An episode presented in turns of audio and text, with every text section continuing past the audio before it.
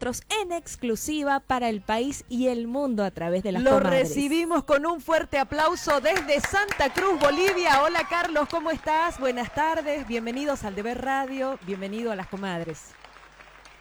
Comadre, un abrazo a toda la gente de Deber Radio.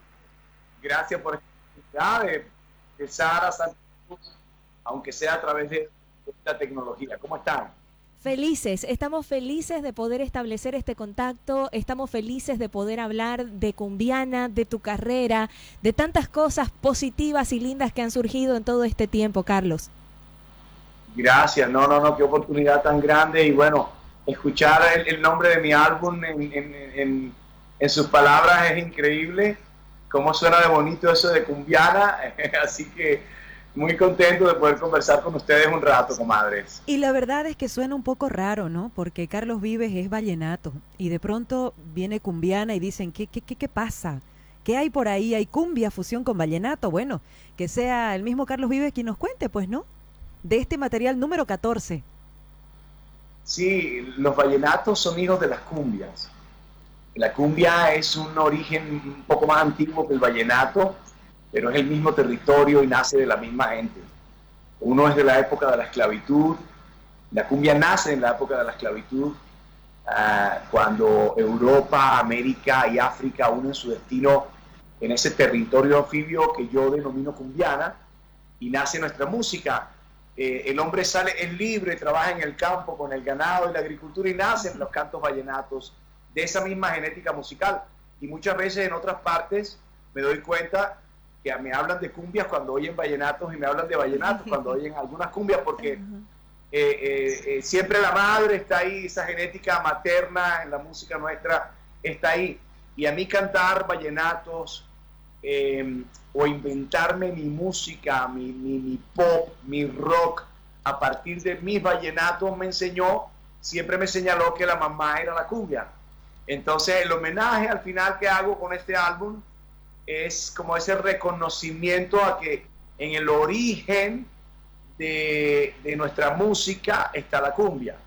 Y en el origen de la cumbia está ese pueblo americano que perdimos en la memoria, que yo llamo cumbiana, eh, pero que en las crónicas de Indias y en los libros que ya se escribieron sobre la cumbia, eh, aparece como el país de Pocabuy o la nación chimila, que eh, las ciudades que eh, al origen, al nacimiento de nuestra nación, vivían sobre el agua, y a esos pueblos les debemos la cumbia y todo lo que se generó después de ella, vallenatos, porros, chandes, chalupas, y bueno, todo, todas esa, e, e, esas herramientas folclóricas con las que yo he hecho canciones durante toda mi carrera.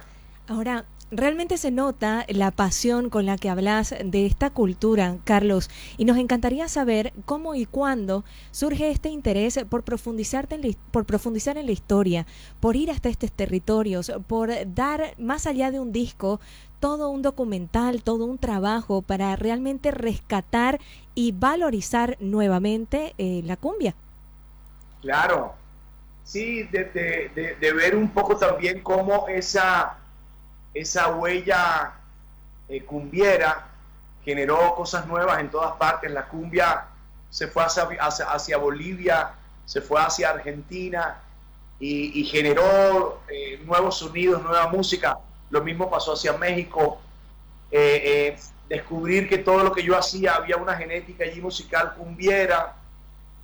oír las nuevas generaciones y la música urbana, cómo siguen usando los patrones de la cumbia para hacer canciones nuevas y el éxito y el dinero que le produce trabajar con esas herramientas a los nuevos sonidos y a la industria de la música, eh, enseguida me puso a pensar en encontrar esa palabra para hablar del territorio, para hablar de, una cultura que perdimos en la memoria eh, y hacerle este homenaje y al final seguir haciendo más de lo mismo con instrumentos nuevos que traen los nuevos tiempos, los computadores y los sintetizadores, con los que podemos seguir llevando esos sonidos que forman parte de nuestra cultura y esos sonidos que tienen que ver con ese territorio cumbiero al que yo llamo cumbiana. La verdad que escucharte, Carlos, eh, realmente da la respuesta a eso que todos dicen, ¿no? Y como te llaman, que sos el maestro del vallenato. Y no solo esto, sino que también el maestro de la música. Y de cómo te has convertido prácticamente ya en, un antropólogo, de saber tanto, de investigar tanto, de haberte metido eh, en estas culturas. Y qué es cierto lo que decís, ¿no? Pueden haber tantos avances en la música urbana, pero siempre se va a volver a las raíces. Siempre va a haber un Maluma, un Wisin de repente que te va a buscar para que le pongas ese toquecito a su música. Definitivamente. Bueno, no sé qué están pensando los historiadores que me están viendo y los antropólogos, pero sí, el territorio, trabajar con la música me ha enseñado, me ha enseñado mucho.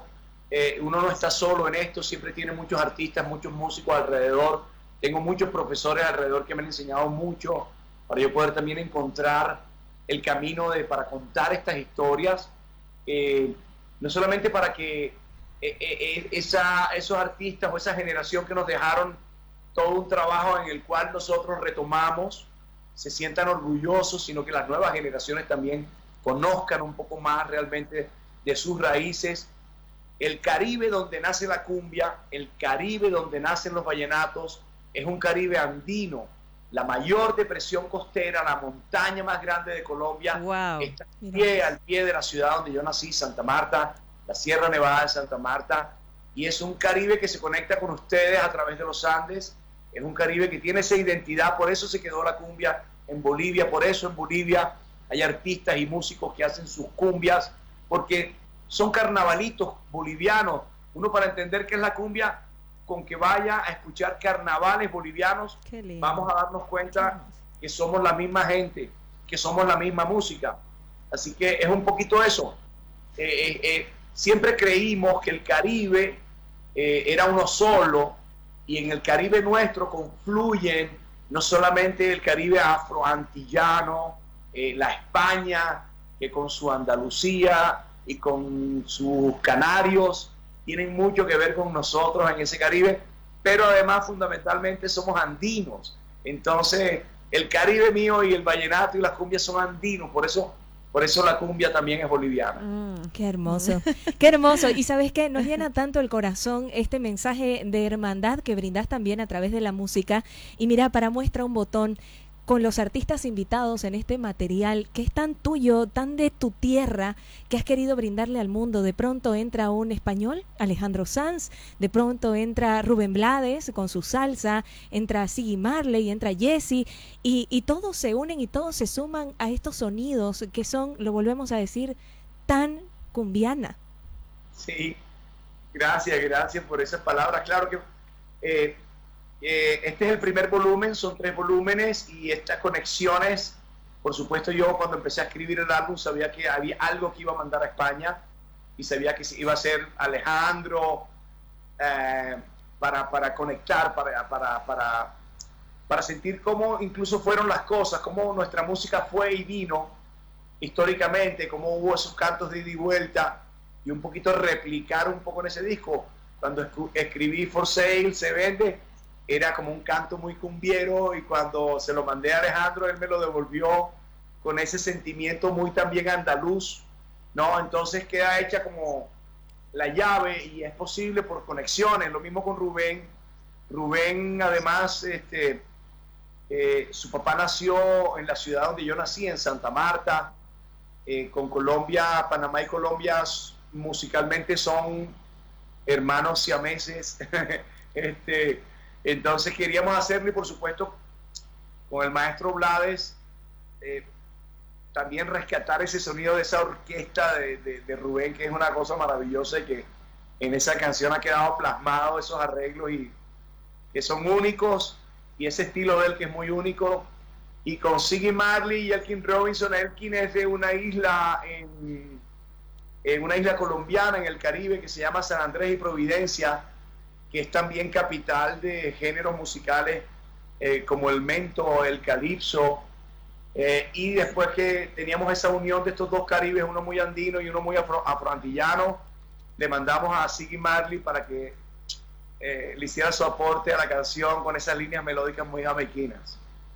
Y con Jesse ni hablar, con Jesse a Jesse se, se las debo a, mis hijos, eh, que oyen toda la música de hoy y que me conectaron con Jesse, que me enseñaron a Jesse y uh, con Jesse también muy agradecido porque es una niña muy joven, una nueva generación de la música anglo y que no olvida sus raíces colombianas.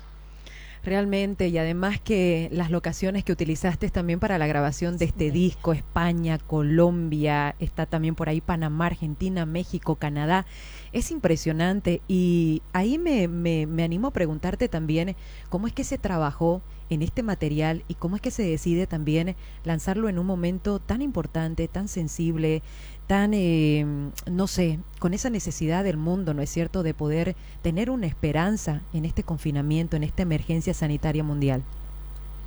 Comadre, eh, eh, ya, ya, se había programado el lanzamiento del álbum para esta época. alcanzamos a ser parte del material. Estábamos ya casi listos para regresar a terminar de grabar varias cosas cuando todo esto aparece y nos toma por sorpresa. Y lo has podido suspender, ¿no?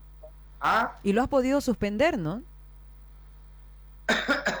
claro, claro, este nos tocó, nos tocó venirnos todos corriendo y bueno, alcanzamos a hacer algo que nos permite, que nos ha permitido lanzar esas imágenes en el territorio, allá en el delta del Río Grande, muy cerca de, eh, donde somos nosotros y mi familia. Eh, y alcanzamos a hacer esos videos con Alejandro y, y, unos videos conceptuales que estamos con el que estamos lanzando nuestra, nuestro álbum.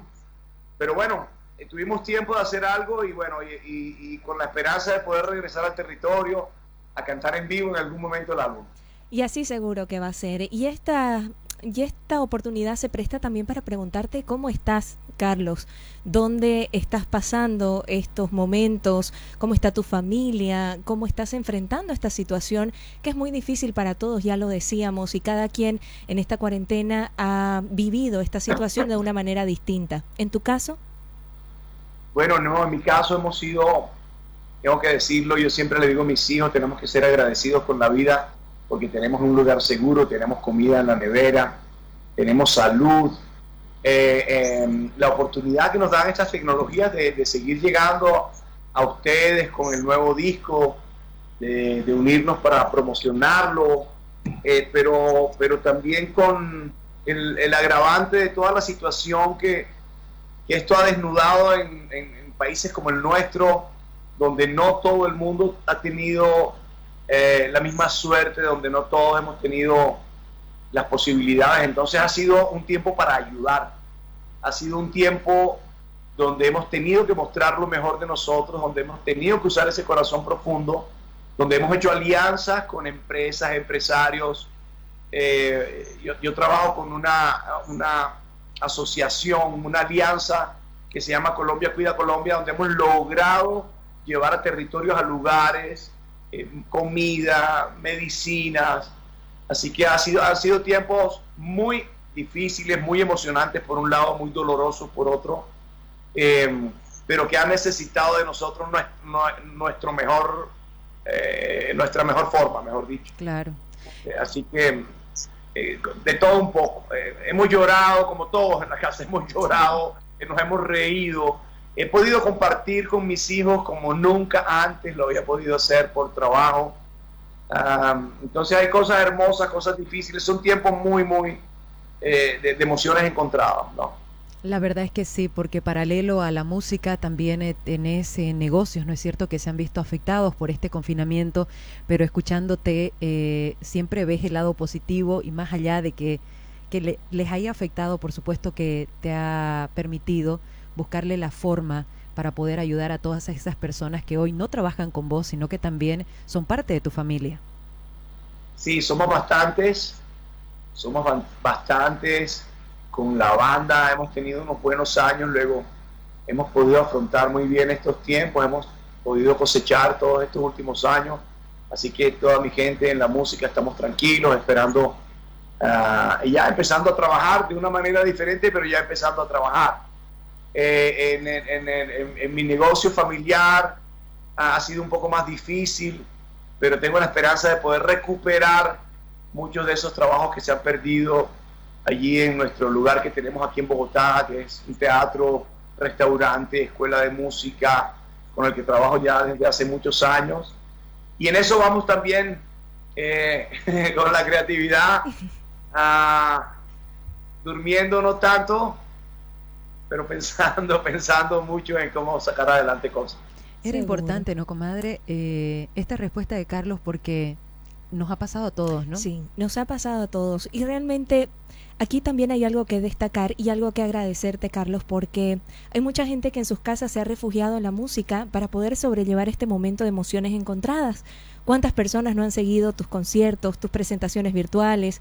¿Cuántas personas no se sienten identificadas con una canción como Cuando nos volvamos a encontrar, que de pronto la tienen como himno porque les ha tocado estar lejos de la persona que aman, de ese ser querido al que no ven hace mucho tiempo? Y ahí te das cuenta también el poder que tiene lo que haces en tu día a día, Carlos. Sí, no, no. Nunca imaginé que esa canción tenía que enfrentar un momento como esto, ¿no? Pero sí, muchas de mis canciones, quiero verte sonreír eh, cuando nos volvamos a encontrar. No te vayas. Qué lindo. de su amor, un loco en primavera. No te vayas. Pero la, siempre nos acompaña, la música siempre es para, para hacernos sentir mejor y para, y para ver la vida este, siempre con una salida, no asustarnos tanto y todos nos hemos asustado. Yo he tenido noches aquí eh, cuando empezaba todo esto, yo me asomaba por la ventana y decía, no, no puede ser, esto que está pasando. Y llegaba a sentir unos miedo de que esto no tuviera reversa, de que esto fuese quién sabe para dónde, ¿no? Pero bueno, pero yo sé, la gente y al final el cariño de la gente, eh, la oportunidad de servir, de, de, de, todas las formas posibles nos mantienen con el ánimo bien, con la alegría y con la esperanza.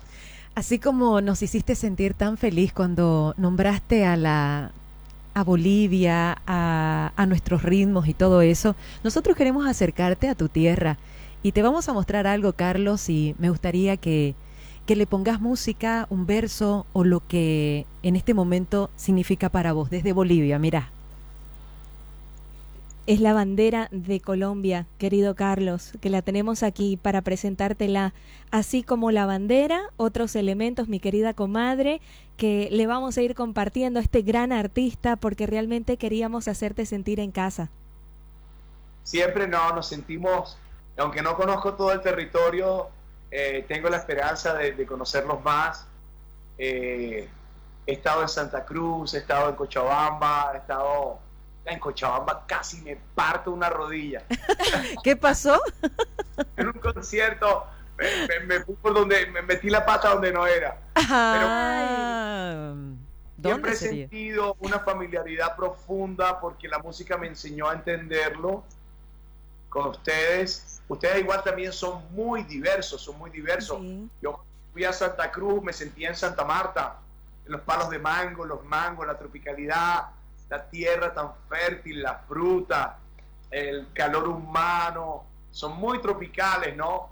Eh, eh, la Paz que no conozco, mucho más andino, como la ciudad donde yo vivo, en Bogotá, ¿no? Que ya es muy una cultura andina, ya es frito siempre, ¿no?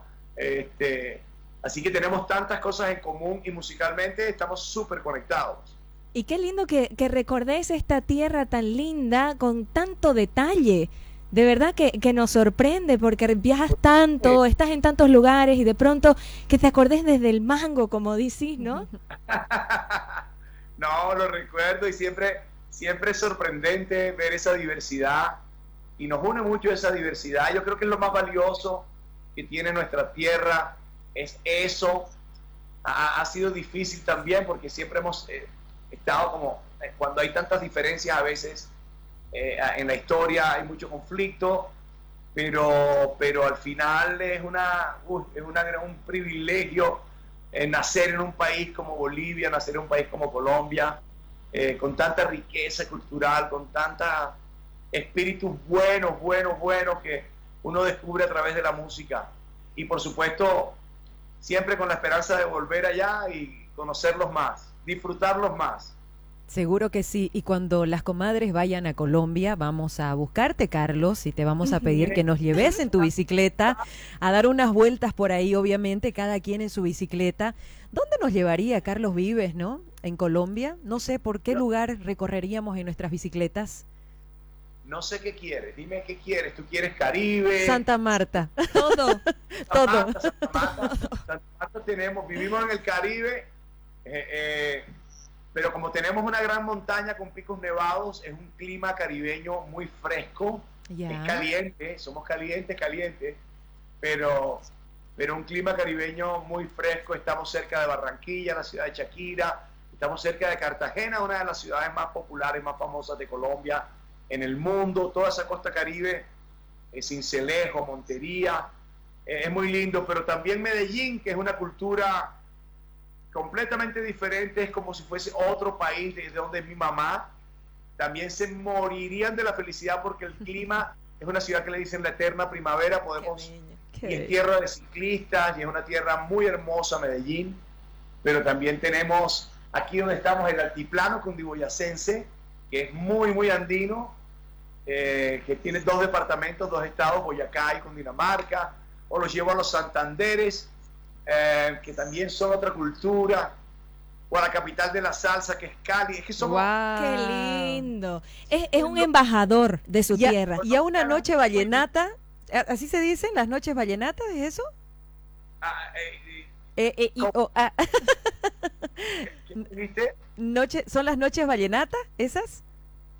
No, eso es en Valledupar. Bueno, pero nos lleva también. es el que Valledupar es divino porque Valledupar está al otro lado de la montaña, no tiene mar, pero tiene ríos. Ah, ya, ya, qué lindo. Años de río, delicioso, y es la capital mundial del vallenato. Qué lindo. Bueno, vamos a alistar nosotros nuestras bicicletas, comadre, para hacer este tour que el embajador de Colombia nos está dando en este momento. Eh, la bicicleta, de hecho, es una de las canciones favoritas de mi comadre. te lo va, que Te lo va a comentar en instantes. Pero hay una pregunta que nos llega de una seguidora tuya que tiene 16 años, Michelle no. que dice, ¿cómo se siente compartir escenario con Shakira cantando la bicicleta? Y también quiere saber si es que podés cantar la canción si es que ella no está presente. Claro, sí. Además que es una canción que escribí eh, y cuando se la mandé, me dio una gran felicidad porque a ella le encantó, ¿sabes? La recibió con mucho cariño, la entendió y luego le puso muchas partes también nuevas. Eh, eh, cuando me pide, lleva, llévame tu bicicleta, óyeme Carlos, llévame tu bicicleta, Quiero que juntos recorramos esta zona desde Santa Marta hasta la Arenosa. La Arenosa es la, es la, ciudad de ella, Barranquilla le dicen la Arenosa. Y siempre Santa Marta fue un lugar favorito de ellos, los barranquilleros, porque nosotros tenemos unas playas hermosas. Eh, ellos están en la gran desembocadura del Río Grande, que es la capital del Caribe, Barranquilla, una ciudad muy grande, industrial. Iban mucho ellos cuando eran niños iban mucho a Santa Marta, entonces esa canción también tiene como ese afecto entre las dos ciudades. Y no, la felicidad cuando Shakira quiso cantarla conmigo porque le dio mucho más fama a la canción. Y, y nada, y es una canción hermosa que nació de un vallenatico que estaba haciendo. Así que no, no muy orgulloso que Shakira le haya gustado, que la haya cantado conmigo y que la tenga como una de sus canciones favoritas, como la tiene. Además que la llevaste a, tu escenario, un lugar que era muy propio de ambos y se veían las imágenes tan, pero tan eh, de ustedes, tan espontáneas. Parecía que no había ninguna producción y que habían salido a dar unas vueltas con la bicicleta. Y la bicicleta tiene una connotación, yo creo que en cada persona, ¿no? Que tiene algo que ver con nuestra niñez.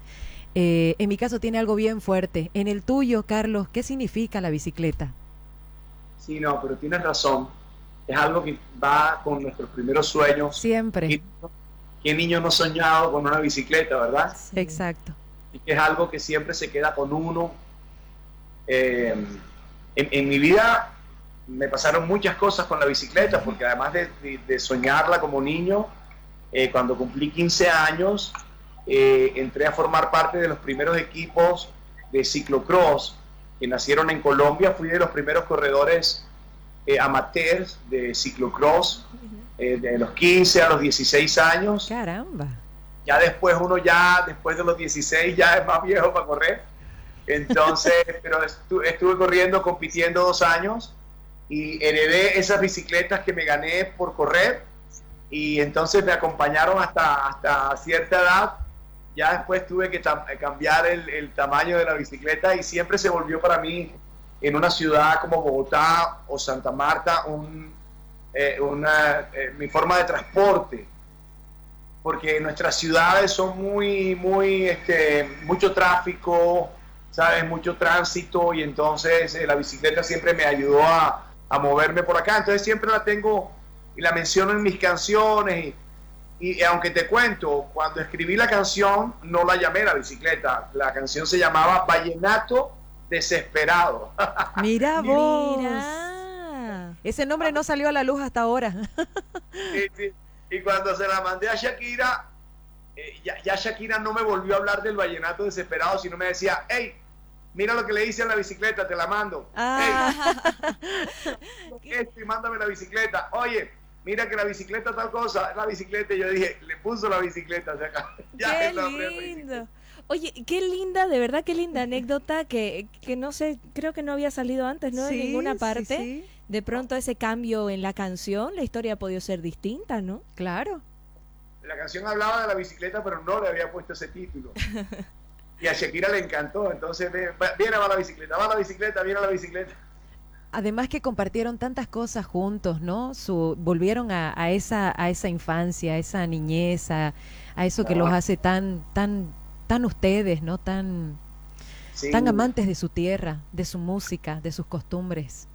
Sí, sí, sí. Recuerdo, recuerdo ese momento de vivir con ella, ese regreso de ella a su ciudad eh, era un momento emocional para ella muy fuerte, muy fuerte, muy emocionante y compartir eso, haber sido testigo de ese momento fue increíble porque eh, cogimos esa bicicleta como tú decías y de verdad fue así como tú lo decías. Vamos por aquí. Y entonces salimos por esa bicicleta y ella me dijo, que llevar a, llevar a conocer mi colegio. Y cuando fuimos a ver, estábamos, metidos en el colegio de ella por los pasillos del colegio y la gente de los cursos nos miraba y se asomaban y salían y yo iba, íbamos, yo iba detrás de Shakira paseando por todo el barrio de ella, por el colegio de ella, cerca a la casa de ella, ¿sabes? Fue una cosa loca, un momento muy emocionante. Qué lindo. Y sabes que me gusta mucho la humildad con la que te referís a tus colegas. Hace rato también comentabas de Alejandro Sanz, de esta ida y vuelta, de esta colaboración para poder construir grandes cosas, temas que se perpetúan en el tiempo, que van adquiriendo para cada quien un significado distinto, ¿no? Sí, hombre, no, y lo valoro mucho y valoro mucho en ellos porque ah, mi música nace de folclores muy humildes, como los vallenatos, las cumbias, de pueblos muy humildes. Ah, y, bueno, ¿sabes? Siempre hubo como que eh, estratos musicales, ¿entiendes? Entonces, que mi música llamara la atención a ellos que están en unos mercados importantísimos y ¿sabes? Han sido súper reconocidos y de repente valoren mi trabajo y que quieran trabajar conmigo, ¿sabes? Me hace entender cosas, me hace entender que la música es una sola ah, y que toda la música importante, tiene orígenes humildes, así que este, eh, ha sido también muy bonito de parte de ellos y al final yo siempre dije, cuando, cuando me preguntan, siempre digo, porque tú sabes que está muy de moda cantar con otros artistas, entonces siempre me dicen, Carlos, ¿con qué artistas quieres cantar? Y yo no sé, a lo mejor podría ser un listado de gente que uno le gusta, y, pero yo siempre digo, yo quiero cantar con la gente que quiera cantar conmigo, eh, porque le guste eh, la raíz de lo que yo hago, ¿no? Yo creo que es la mejor manera de poder que salgan canciones eh, donde los artistas se conectan naturalmente. La verdad es que sí. ¿Y qué no has hecho en tu vida, no, Carlos? Hasta el fútbol, ciclismo, actuación. Y todo He un todero. ¿Ah? un todero. y el fútbol, por ahí todavía habían esa, no sé, esos sentimientos en la familia, en tu entorno, de que de pronto le ibas a alzar al fútbol. No, no, pero sí crecí en un entorno futbolístico. Mi papá trabajaba en un equipo de fútbol. Entonces, sí, sí, me crié entre futbolistas y jugué en el, la época del colegio, luego fui a la universidad y estaba en el equipo de la universidad, nunca pensando, nunca pensando que iba a ser profesional, eh, pero siempre fue como una pasión y, y, todavía busco jugar con mis hijos y cuando Qué bueno. encontrar un lugar con la banda, con mis músicos, donde llegamos, siempre nos buscábamos una canchita y era una manera de, de acondicionarnos al lugar donde llegáramos para un poquito de ejercicio. Sí, ha estado como esa cultura, no, pero nunca, nunca pensé que, que, podía hacerlo profesionalmente. Bueno, hace instantes decías que querés cantar con la gente que quiere cantar con vos y nos ha llegado un mensaje que te lo vamos a compartir porque realmente se siente la admiración de esta persona. Dice, buenas, mi nombre es Oscar, siempre me encantó la música de Carlos Vives. Yo lo amo, dice. Tengo todos sus álbumes y que sea la oportunidad para hacerle preguntas personalmente. Su álbum es mi favorito hasta el momento porque a pesar de que yo pensaba que no podía superar a los anteriores, se convirtió en uno más que es una inspiración para todos los músicos que quieren preservar la cultura musical de su región. ¿Cómo puede hacer un artista boliviano para llevar la música nacional como lo hizo Carlos Vives? ¿Qué elementos debería tomar en cuenta? Le diría un millón de cosas, es mi cantante favorito. ¿Cómo se llama él? Oscar, y está en este momento en la sintonía. No, qué maravilla. Gracias, Oscar, por tus palabras. Qué honor tan grande esos comentarios. Ah, Oscar, eh, ah, eh, cuando yo empecé, yo empecé cantando baladas y yo trabajaba en la televisión, entonces me encantaba cantar, actuar. Yo hacía de todo, yo hacía de todo. Fui mesero en un restaurante donde cantaban y por ahí empecé. Em, pero yo, yo entendí, yo entendí que, o mejor dicho, cuando yo empezaba, si yo quería hacer música moderna, no podía pensar en mi música local. Es decir, como que, como que te decían, si vas a hacer música, eh, o, o haces música folclórica o haces música moderna. Y yo entendí que la música del mundo, la música moderna, había nacido de la música folclórica. Entonces lo único que yo hice fue inventarme mi pop o inventarme mi rock o inventarme mi modernidad como pasó en otras partes del mundo nacidas de los folclores nuestros. Entonces, ah, nunca consideré que iba a ser un cantante folclórico, no podía ser un cantante folclórico, no podía ser folclor.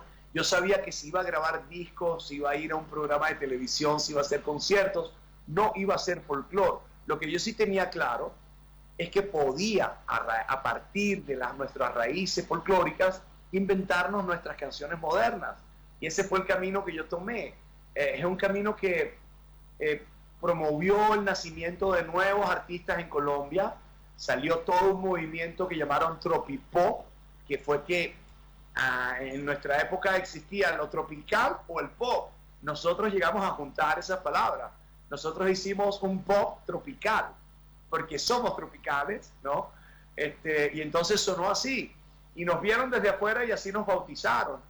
Eh, y eso generó todas unas corrientes, como Colombia es un país de, de regiones, somos varios países en uno solo, pues pasó en Antioquia, pasó con Juanes y con todas unas corrientes paisas, una revolución, y en Bogotá pasó otra, y en el Caribe otra, y en el Pacífico otra, porque entendimos que podíamos hacer nuestra música moderna a partir de nuestra identidad. Entonces, por eso Colombia se volvió de pronto, se reinventó en su música como había pasado antes de nosotros, con las primeras cumbias y los primeros vallenatos que se fueron eh, y generaron otras cosas. eso fue lo que pasó, mi querido Oscar.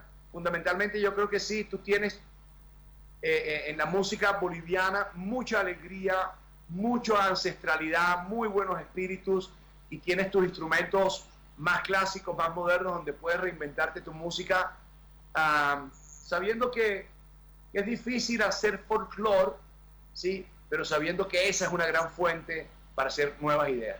Seguro que sí, muchas gracias por responder, Carlos. Y bueno, hablabas de haber inventado tu música, de haber inventado tu propia música, digo, tu propio rock.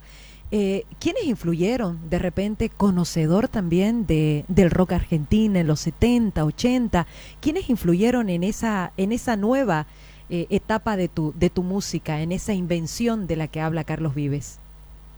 Comadre, toda la música del mundo nos influyó, pues recibíamos de todas partes música, teníamos en mi época, en los 80s, en los 70s, las baladas, ¿sí? Este, la música latinoamericana exitosa en todas partes, ¿sabes? Este, en, la, en la época que yo era niño, los boleros, todo lo que venía del Caribe, todas esas grandes orquestas de Cuba, de Puerto Rico, que, eh, que nosotros como caribeños nos sentimos muy influenciados, muy identificados eh, con todas esas corrientes, la corriente española, luego México, México también nos bombardeó de, de música con sus rancheras, con sus corridas, con sus baladas, eh, un, poquito entender la música del mundo, porque bueno, oíamos cosas incluso en otros idiomas que yo no entendía porque no, no nos llegaban.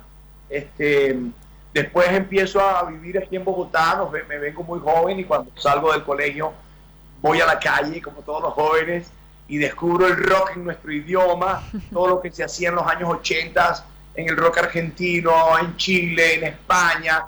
Todo eso fue una súper gran influencia. Este, pero fundamentalmente algo que recibí desde niño, que fue eh, los vallenatos. Eh, yo soy de esa región donde nacieron los vallenatos, que se llama el Magdalena Grande, y muchos de esos juglares, de los que yo tuve la suerte de cantar después sus canciones, eran compositores llamados juglares, eran compositores naturales de esa región que viajaban por los pueblos contando estas historias. Yo tuve la suerte de que mi familia atrajera a varios de ellos a la casa y desde muy niño vi a muchos de esos juglares contar historias, narrar historias. Fueron personalidades que se me quedaron en el corazón y fueron para mí artistas muy, muy humildes que no hacían canciones para grabar discos, que es la diferencia cuando yo hago la diferencia entre qué es folclore y qué ya no es folclore. Que para mí eso fue clave, eh, como haberme quedado con esas imágenes y cuando eh, en mi época de actor pude volver a hice una serie de televisión sobre la vida de uno de ellos que había estudiado con mi papá en el colegio, eh, fue como entender muchas cosas de cómo podía yo a raíz de esa, de esa cultura hacer mi, mi, pop, mi rock, hoy mi música urbana, hoy mi música moderna, ¿no? Mira vos, qué, qué lindo y qué interesante, porque quizás mucha gente desconocía ¿no? este gusto de, de, Carlos Vives por este tipo de música y de qué manera había influido en sus proyectos. ¿Cumbiana es el gran proyecto de tu vida, Carlos? Sí, yo creo que sí. Es una continuación de La Tierra del Olvido. Cuando yo escribí el álbum de La Tierra, era sabiendo que quería regresar a mis raíces y que si iba a, formar parte de todo esto, quería hacerlo a partir de mis raíces. Como que ya en esa época empecé a alejarme, ya tenía oportunidades de irme a vivir a otra parte, ¿sabes? de cantar otras, otros géneros, tenía... Y de repente en esa época me di cuenta que quería, que no quería irme, que quería rescatar de mi memoria esa tierra del olvido. Y, ese fue como el comienzo. Eh, con el tiempo descubrí en este caminar con la música que esa cumbiana, esa palabra que encontré, sigue hablando de esa tierra del olvido eh, y es un lugar a quien yo le debo toda mi musicalidad eh, y por eso quiero llamar la atención sobre ese lugar porque ese lugar nos necesita, ese lugar eh, es un gran grito, un SOS, porque es un lugar hermoso, pero un lugar olvidado, que hemos maltratado, que hemos contaminado nuestros ríos, que con carreteras hemos dañado el ecosistema, que hemos olvidado el verdadero origen de nuestra música y el, la verdadera gente que nos dio lo más alegre que tiene nuestra música, que es el éxito que hemos tenido. Yo oigo en todas partes cuando dicen es que la música de Carlos Vives es muy alegre, es que la música de Carlos Vives eh, me hace bailar, es que la música y, ese y eso y esa herencia es un pueblo que olvidamos. Por eso yo lo llamo el mundo perdido de Cumbiana para que nos acordemos de dónde es que estamos, hemos tomado lo que hoy la industria de la música goza y hace mucho dinero. Es de un lugar muy humilde que hemos olvidado, de gente muy humilde que hemos olvidado. Y yo quiero llamar la atención sobre ello porque yo hoy con mi fundación trabajo para esas comunidades, eh, porque yo he entendido que tengo que devolver y tengo que servirle eh, a la gente que me ha dado tanto, ¿verdad? Entonces, nada, es eso, es eso, es una tierra del olvido, eh, segunda parte. Seguro que sí. Es tu vida, ¿no? Pero Carlos Vives también tiene otra vida, tiene una vida familiar muy linda hoy por hoy, que también es parte de Cumbiana, como tu esposa y tus hijos. ¿Qué significa tu familia en este nuevo proyecto, en este material, sobre todo tu esposa? No, Claudia ha sido una inspiración increíble. Claudia, además, porque... Es tu musa. Sí, además, claro, por supuesto. Y, mi, salvadora, porque apareció en unos momentos de mi vida muy difíciles para mí. Pero, por supuesto, uno se asocia en la vida con esa persona que, con quien comparte sueños, con quien comparte luchas. Eh, entonces Claudia llegó a mi vida para, para hacerme entender mucho incluso de lo que yo estaba haciendo, para entender por qué había escogido mucho este camino de la música eh, y valorar todo lo que yo había valorado y entonces eh, ser aún más contundente con ello. Este, Claudia trajo mucho de eso y por supuesto mucha alegría, dos hijos maravillosos y mi cariño por mis, dos hijos más grandes. Es decir, que Claudia ha sido maravillosa y además una mente organizacional que tienen ustedes las mujeres, que me dirán, comadre, si yo me equivoco, pero son ustedes las mujeres las que nos pueden realmente organizar la vida. Qué lindo. Gracias, gracias por lo que nos toca. Gracias. De verdad que sí. Atrás quedó ya Carito, ¿no? Y ese jovencito que se enamoró de su profesora de inglés ya quedó en el olvido, ¿no? Nosotros la recordamos todavía porque es una canción lindísima. Bueno, Carlos, tenemos que agradecerte, tenemos que dejarte ir, aunque no queremos, pero de verdad muchísimas gracias por este tiempo, gracias por responder a todas tus preguntas. La gente en Bolivia te manda muchos abrazos. No, los queremos, no veo la hora de poder regresar y poder volver a cantar, que se cuiden mucho. Gracias por la entrevista muy hermosa, la oportunidad de hablar de cosas lindas, de compartirlas y que, y que los bolivianos sepan que estamos, y tienen aquí un primo. Así es, qué lindo. Nos despedimos cantando, nos despedimos cantando lo que te nazca del corazón para los bolivianos, querido Carlos. Un abrazo, gracias, gracias. Gracias a ustedes por la, por la entrevista y la oportunidad de conectarme con Bolivia nuevamente. No te vayas. Deja que te dé su amor un loco en primavera. No te vayas, comadre. No te vayas, no te vayas. No te vayas. la tierra, no te vayas. Deja que mi corazón alcance los planetas y hasta el sol. Cuando ya la noche duerma, besaré la flor y volveremos a Bolivia, los quiero. Chao, chao. Gracias. Gracias. Muchísimas gracias. Antes de cerrar, antes de irnos a la pausa, gracias a Gabriel Feldman, gracias a la gente de Sony, gracias ahí al manager y al equipo de Carlos por la paciencia. Ha sido una linda entrevista.